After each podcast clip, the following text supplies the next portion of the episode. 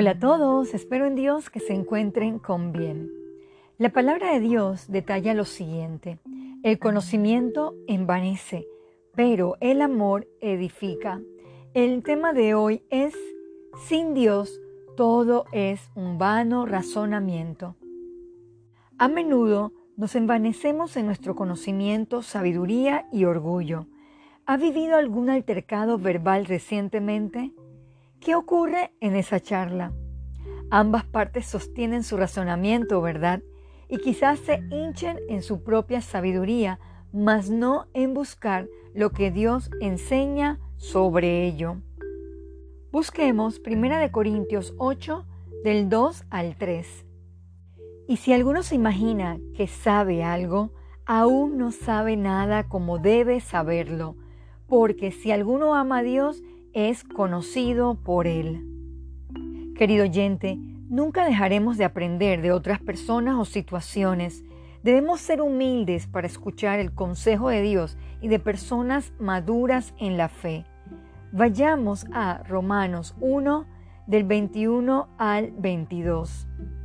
Pues habiendo conocido a Dios, no le glorificaron como a Dios, ni le dieron gracias, sino que se envanecieron en sus razonamientos, y su necio corazón fue entenebrecido.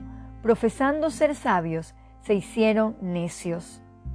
¿Estamos envanecidos en nuestros propios razonamientos? ¿Nos creemos sabios?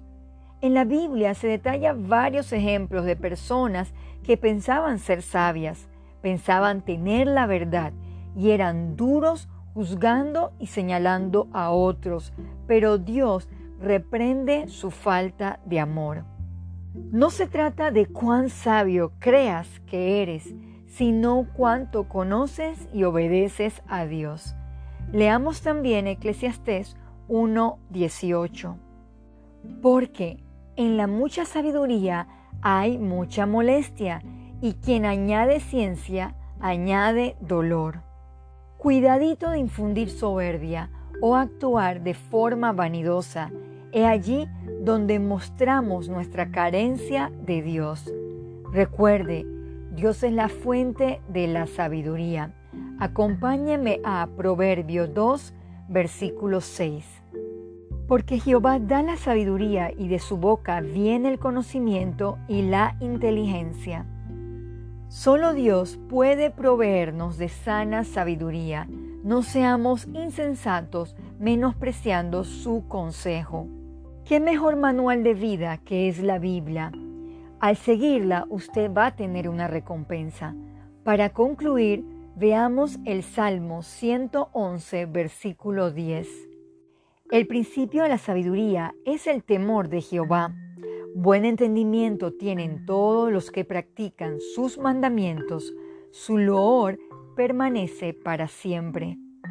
Oremos, Padre nuestro, gracias por su palabra, la Biblia que nos revela las cosas a cambiar y nos guía a su sabiduría divina.